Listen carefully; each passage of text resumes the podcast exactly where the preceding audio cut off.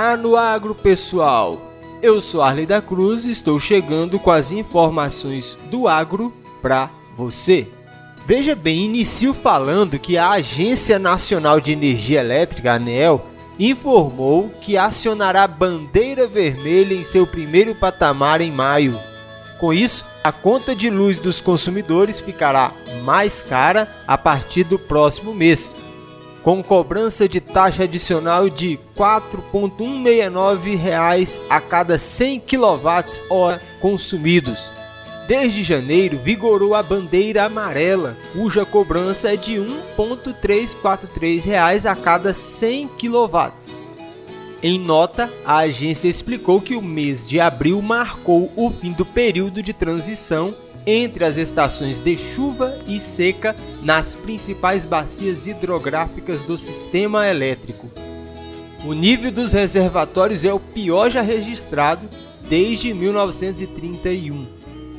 O sistema de bandeiras tarifárias foi criado em 2015 para sinalizar ao consumidor o custo da geração de energia elétrica no país. Na prática, as cores e modalidades verde, amarela ou vermelha indicam se haverá ou não cobrança extra nas contas de luz. A bandeira verde, quando não há cobrança adicional, significa que o custo para produzir energia está baixo. O acionamento das bandeiras amarela e vermelha representa um aumento no custo da geração e a necessidade de acionamento de térmicas, o que está ligado principalmente ao volume dos reservatórios e das chuvas. Então, vem aumento de energia elétrica por aí. Vamos ver agora as cotações do mercado? O boi gordo começou a semana custando R$ 289,50 em Goiânia e R$ 305,50 em Barretos, São Paulo. Isso preço à vista para a arroba do boi gordo. A escassez do milho no Brasil era um cenário desenhado desde o ano passado pelo setor produtivo. A expectativa se confirmou e apenas na safrinha a quebra será de quase 10 milhões de toneladas, com a produção totalizando 70,788 milhões de toneladas, segundo dados da Safras e Mercado. O milho está valendo R$ 94,00 a saca de 60 quilos em Uberaba, Minas Gerais, e R$ 84,00 em Rondonópolis, Mato Grosso. Vamos ver agora como fica a previsão do tempo. As precipitações ficam concentradas apenas no norte do Mato Grosso. Isso porque ventos da Amazônia favorecem condições para a formação dessa chuva, mesmo assim, sem grandes acumulados e de maneira isolada.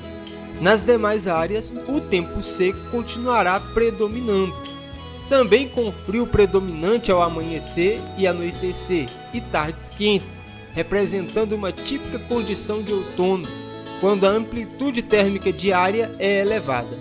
A umidade relativa do ar diminui entre Goiás, Distrito Federal e Mato Grosso do Sul.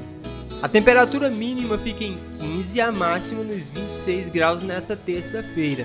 A umidade do ar mínima em 35% e a máxima pode atingir 79% nas regiões do entorno do Distrito Federal. Agradeço a você por acompanhar mais uma vez o boletim Destaca Agro. Ele vai ficar disponível no Spotify, Google Podcast, Apple Podcast, Deezer e também nas redes sociais da Rede Lusiane.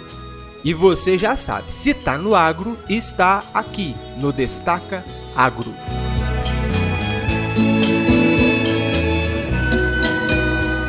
Música